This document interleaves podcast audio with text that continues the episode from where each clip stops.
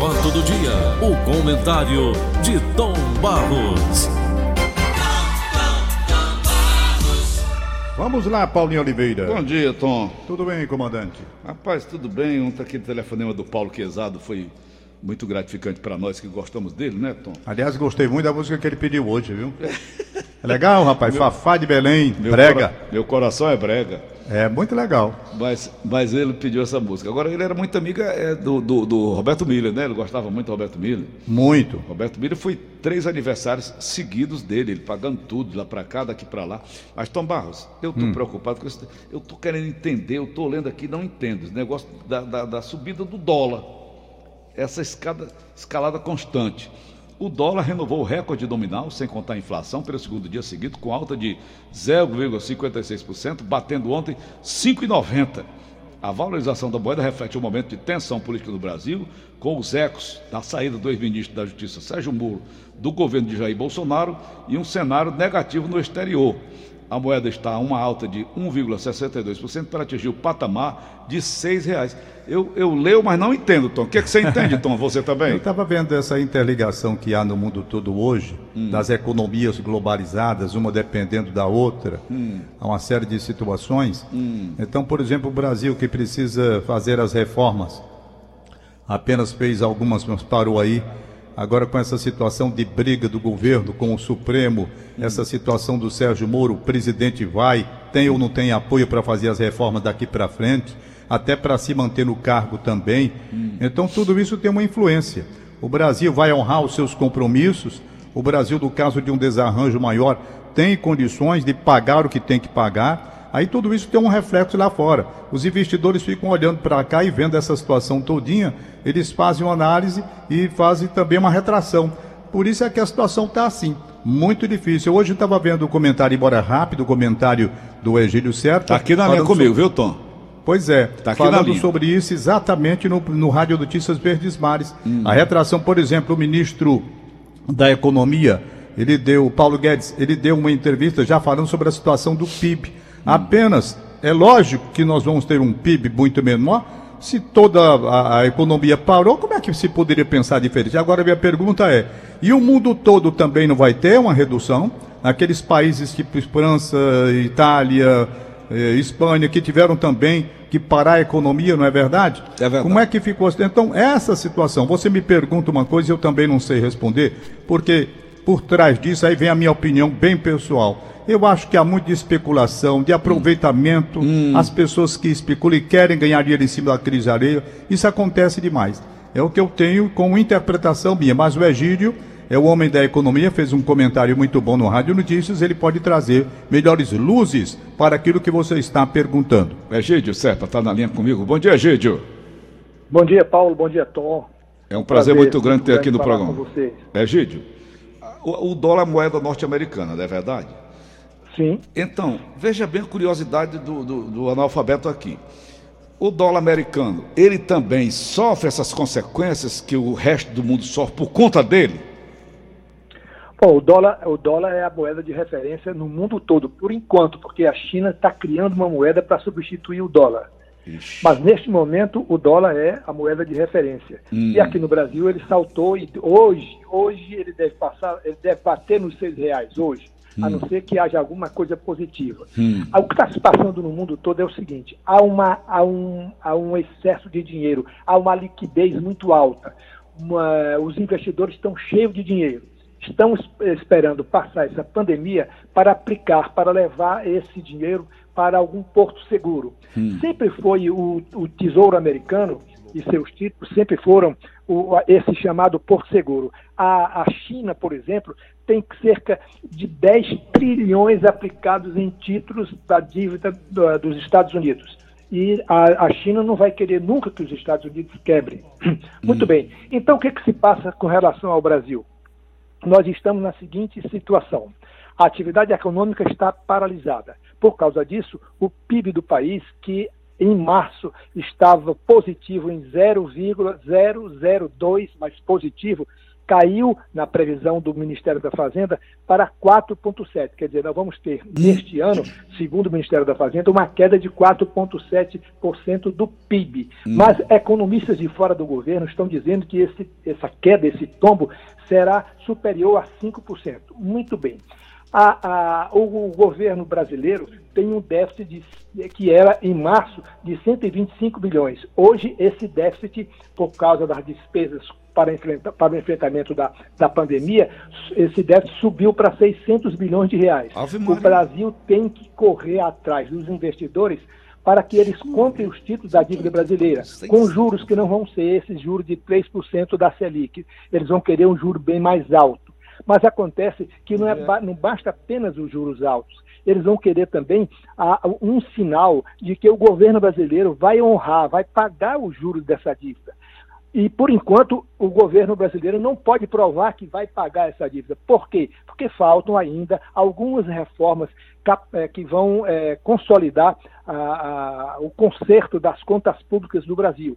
Falta o Congresso Nacional é, com o qual o governo do presidente Bolsonaro não mantém, neste momento, é, boas relações, as, as, relações são turbulentas, precisa, o Congresso precisa aprovar essas reformas. E, enquanto é, o Congresso não aprovar essas reformas, o investidor lá fora, que está cheio de dinheiro, vai preferir outros portos seguros que não o brasileiro. Este é, um, este é o nosso drama.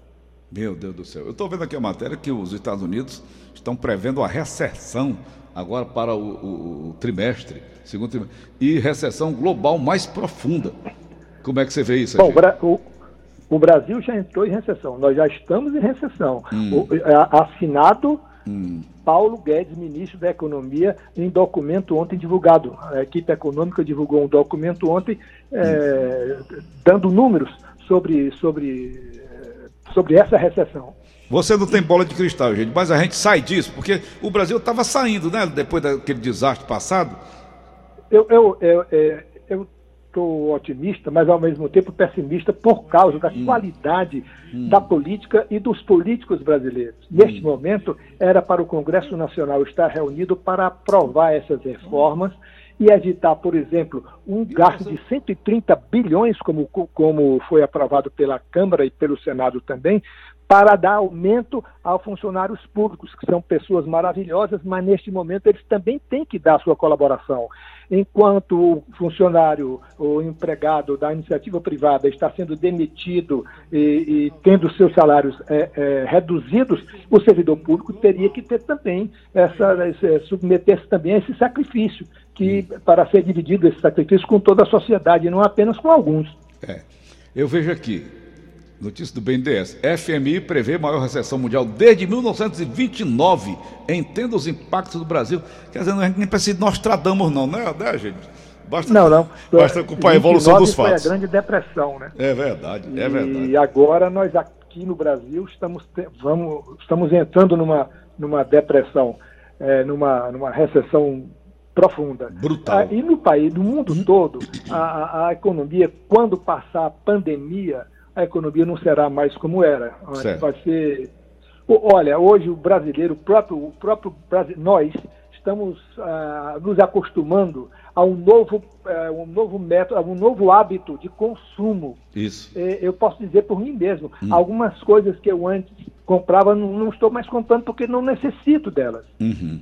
É, são, são hábitos de consumo. O, pre, o, o, o, Severino Ramalho Neto, do Mercadinho São Luís, hum. me disse que está impressionado com a maneira como o consumidor agora está encarando as suas despesas na compra lá no, no, no supermercado. Uhum. Isso tudo é, é, é, é uma reeducação que a pandemia vai estar nos impondo. Eu, por exemplo, eu frequentava restaurantes antes da pandemia três vezes por semana. De uns tempos para cá, já de uns tempos para cá, uns quatro a cinco anos, uma vez ou outra no mês perdida. Quer dizer, a coisa já vem funcionando desde bastante tempo, né, Gildo Serpa? Com certeza. Agora, veja, eu estou com pena, eu me lembrei agora, você falou em restaurante, estou hum. copiando dos garçons. São hum. centenas, são ah, milhares de garçons é. que estão proibidos de exercer sua profissão. Hum. Assim também como as, as manicures, as hum. pedicures, as podólogas, os cabeleireiros, hum. os barbeiros, uhum. eles também estão impedidos de, de, de, de, exercer sua profissão. E se eles não cortam o cabelo uh, das pessoas, uh, eles não ganham dinheiro para levar para casa para comprar o alimento da, da, da, família. É realmente, eu não queria estar na pele do governador Camilo Santana, que tem uhum. de decidir sobre isso, e a decisão é, é, dele foi outorgada pelo Supremo Tribunal Federal, que passou para os governadores e prefeitos a gestão da, das providências para o enfrentamento dessa pandemia. De maneira que ele tem que olhar a, a, a saúde e a economia ao mesmo tempo. Ok. A gente fazer igual os apresentadores de televisão atualmente. Muito obrigado pelas informações. Muito obrigado. Um, um abraço, abraço Egídio. Muito enriquecedora a sua presença aqui no nosso programa, mais uma vez.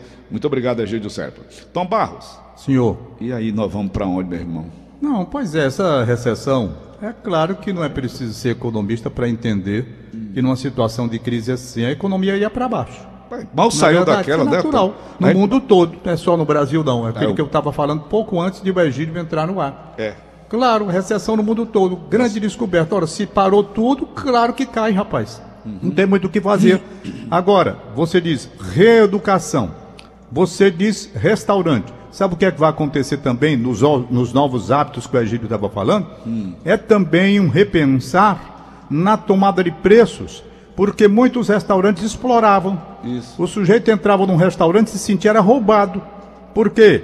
No lugar de pagar basicamente o valor daquela alimentação e mais o essencial para cobrir as despesas do restaurante, existiam restaurantes que botavam os preços lá em cima, é. detonando preços. Outros não, dentro de um patamar de acordo com o poder aquisitivo do, da, da população. Mas havia restaurante, meu amigo, não, você está numa zona da cidade, você está na beira-mar, você está. Aí tome preço. Ô, Tom. Aí o cara não vai. Não é só Agora, realmente, quando eles voltarem, eles vão voltar dentro de uma nova realidade. Ô, Tom. Por quê? Porque. Oi.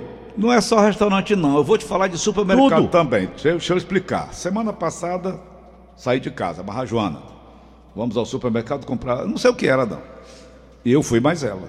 Máscara, né, de, de luvas Acho que foi, foi comprar detergente. Detergente, Tom. A minha cunhada Luísa compra no, no, da mesma rede lá, lá na periferia, lá na Serrinha onde ela mora, Serrinha, Montes para colar, aquelas bandas ali do aeroporto. Sei. Tem a mesmo supermercado dessa rede. Lá, o preço desse detergente é um e aqui na Aldeota é outro. Por quê, Tom? Por causa do status. O cara que mora na Aldeota, realmente ele tem um poder aquisitivo melhor. Veja o preço de um apartamento na Aldeota e veja um preço de um apartamento de casas mais afastadas. Já há uma diferença. É a seleção por classe em virtude do poder aquisitivo. Aí o supermercado diz: quem mora aqui deve ter mais dinheiro. Porque tem o carrão do ano, tem um apartamento, tem que ter mais dinheiro. Então aumenta o preço. Hum. Nos bairros mais é. afastados, eu não vou longe não. O bairro aqui onde eu moro é um bairro, é um hum. bairro de classe média, né? É. Classe média, classe média pobre, que eu me considero classe média pobre no momento. Antes dessa crise, eu já estava administrando da minha situação aqui há muito tempo com a Beth e os meninos para ver como a gente poderia equacionar. Então vamos lá. É claro que você não pode colocar os preços daqui nos preços de onde os bairros, as pessoas, nitidamente os bairros demonstram que as pessoas têm um poder aquisitivo maior. É natural que isso aconteça, não é? Agora, não a exploração. Agora pensar que Porque tem os que vão para a exploração. O problema, Paulo, é a ganância. Ô, Tom, o problema é a exploração. Pensar que o cara que mora na aldeota é rico, Tom, isso é uma falácia. Não, Olha, não é verdade, não é rico, mas é, tem o poder aquisitivo é um melhor, isso é verdade. Ele é um sacrificado também. É, mas tem também um poder aquisitivo melhor, né? Nós temos amigos isso é ricos. É indiscutível. Nós temos amigos ricos. Fez por outra passar na casa da gente para deixar um detergente, para deixar um. não, Tom, Paulo, o que eu quero aí. dizer é o ele, seguinte, ele, ele, pelo bairro, você sabe realmente que a pessoa pode ter o melhor hum. poder aquisitivo ou não. Nós fomos almoçar outro dia, antes da pandemia, lógico. Bonfim foi até comigo também. Lá no Zé Walter, lá no peixe tilápia que tinha lá, o cara rico, bilionário aqui em Fortaleza. Onde é que ele foi almoçar? Eu digo, porque Paulo, aqui, além da comida ser excelente, é mais barata. Então, Tomás, essas pessoas também, de alto poder aquisitivo, eles procuram sempre. Mas é claro. Melhores mas preços. É claro, e devem fazer isso. É por isso que eu estou dizendo que vai hum. haver depois de passar dessa coisa, uma reavaliação geral. Isso. Reavaliação de quem é dono hum. e reavaliação de quem frequenta. De quem frequenta. Paulinho, eu estava hum. vendo aqui, a ilha de Taiwan, que muitos chamam de Taiwan, varia hum. muito. Hum. Como eles conseguiram, porque uma ilha, eles conseguiram deter o avanço da coronavírus lá, hum. com as pessoas trabalhando. Eu tive a curiosidade de ver como é o procedimento. Lá, que. Lá a China, né? A China que eles chamam a China democrática, a China nacionalista. Então é uma ilha. É uma ilha. É uma ilha. Uma ilha. Uhum. Resultado, eles conseguiram fazer um bloqueio desde janeiro, quando houve a primeira denúncia de, de, de, de problema na China continental. Hum. Então eles se preveniram logo, porque muitos, muitas pessoas de Taiwan trabalham lá na China. Toda pessoa que voltava, eles já pegavam ali na entrada. Então eles conseguiram, de certa forma, controlar a situação. É claro que lá é, uma, é um país pequeno. É um país de, eu até anotei aqui, é. 36.193 quilômetros quadrados. Uhum. Aqui o estado do Ceará tem 148.826 quilômetros quadrados. Então o nosso estado é muito maior do que eles lá. População é? 23 milhões, né, Tom? Em compensação, lá são 23 milhões é. de almas, uhum. certo? Certo. Aqui, uhum. 9 milhões arredondando mais ou menos, não é? Uhum. uhum. Agora, claro que a educação lá, uhum. sendo muito maior, eu estava vendo aqui os filmes, as crianças já preparadas, orientado desde um problema que eu vi lá naquele negócio da, da síndrome respiratória aguda grave, SARS que eles chamam, né? Uhum. Eles tiveram experiência já naquele tempo, então eles tinham como realizar um trabalho preventivo melhor. Uhum. E dentro dessa prevenção, eles conseguiram neutralizar e segurar o número de infectados e praticamente a ilha continuou funcionando normalmente. Como? Uhum. Eu estava vendo aqui os robôs que eles têm lá, Paulo. Por exemplo, você vai para a escola, os alunos. Os alunos não vão pegar em álcool para passar nas mãos, não. Quando o aluno chega na porta, tem um robozinho lá. Tem, aqui no, no, no, estado do Ceará não tem, por exemplo, hum. aqui diversos supermercados onde você entra vai ao banheiro. Isso. Você não precisa. A, a, a, a, torneira, através de um sensor, é, ela, ela abre automaticamente.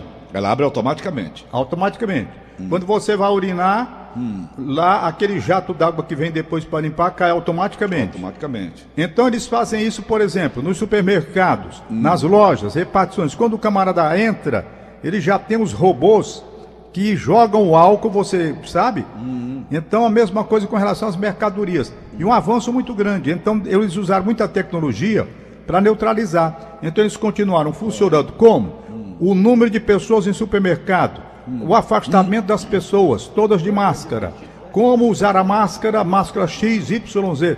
Isso foi um ensinamento que eles tiveram lá e eles conseguiram efetivamente continuar trabalhando. Mas por quê? Porque um povo altamente conscientizado, em virtude de uma experiência anterior, no caso daquela epidemia que eu falei, e então foi mais fácil, dentro desse princípio, cada um já sabendo o que fazer evitando que a contaminação acontecesse de uma forma muito grave. Uhum. São coisas que eu acho que você poderia trazer para o nosso âmbito aqui, do uhum. Brasil. Uhum. Claro que aqui as pessoas, lamentavelmente, não são assim. Eu vi você dizendo que o cara abriu, rapaz, um, um, um, um, caixão. Um caixão, né? Que tinha uma pessoa que morreu vítima e, e conseguiu contaminar um bocado de gente. É, Quer dizer, que cabeça nós temos aqui? É. Não é? é? Então, por isso é que eu vi um país pequeno hum. altamente organizado e principalmente pela experiência que tinham tido em 2003, quando foi aquela síndrome respiratória aguda grave, é. eles tiveram de controlar. Hum. Com aquela experiência, eles aplicaram a utilização de tecnologia avançada e hoje eles estão funcionando normalmente. Claro que o que tem para lá não pode ser aplicado aqui pela conduta das pessoas de lá e a hum. conduta das pessoas daqui. Agora, muita coisa poderia ser aproveitada. Por exemplo, eu estava vendo, é claro que aí vai requerer dinheiro e não temos, para ver esses robôs, não é? Que, que você vai e não, hum. nem pega, porque quando você vai pegar o álcool para fazer hum. é, é, borrifar na sua mão, você está pegando com a mão, não é? Isso. Lá não, precisando. Hum. Quando você bota a mão, já vem um jato. Já vem um jato. Entendeu? É. Então, são experiências no mundo todo que eu acho que mais cedo ou mais tarde isso vai se espalhar. Hum. E é muito bom que se espalhe mesmo, é. para que haja um controle. A globalização, né, Tom? A globalização da tecnologia. Isso, porque nós precisamos repensar a coisa hum. com relação a é, é, essa dificuldade econômica que o Agílio acabou de falar levando o país para uma situação de recessão extremamente grave. É. E ninguém sabe ainda até onde vai Isso. toda essa exigência, porque qual vai ser o momento maior desta contaminação, já está por vir. E quem teve antecipação dos fatos, tecnologia, consciência do povo do país, a, a- a- a adesão do povo do país, hoje tem um sofrimento muito menor, inclusive nessa questão produtiva, não é? Tá certo, tá bom. Ô Tom, eu Senhor. vejo aqui, ó. É TV Verdes Mares. Coreia instala cabine de teste rápido. Eu vou ser honesto com você, Tom Barros. Bom fim tá aqui do meu lado. Eu não acredito nesse negócio de teste rápido. Veja bem, eu tenho uma matéria aqui do SBT Brasil, jornalismo. Tanzânia revê testes de coronavírus rápido após um bode e um mamão testarem positivo. Tom, É, Paulo, eu vejo assim. Isso não é fake news, não, não? Eu vejo que é, eu- olha, eu vejo que não é tão Hum. confiável. Por quê? Você vai para um teste rápido, É. perfeito? Hum. Aí você dá negativo. Saiu negativo e está negativo na verdade. Hum. No primeiro quarteirão você pode ser contaminado, não pode? pode sim.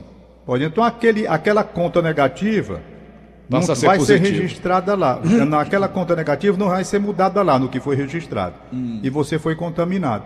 Então o teste imediato, esse de rápido, eu acho que serve para o momento. Mas logo depois ele fura. Porque você pode, por exemplo, eu. Eu posso estar contaminado, não posso? Pode, sim. Claro que posso, sem a- saber daqui ainda. a sem matéria do jornal todo de hoje, ó. Mais de 100 morreram de Covid em casa. Não, mas esses daí morreram, aí é diferente. Porque esses daí morreram, mas tiveram os sintomas.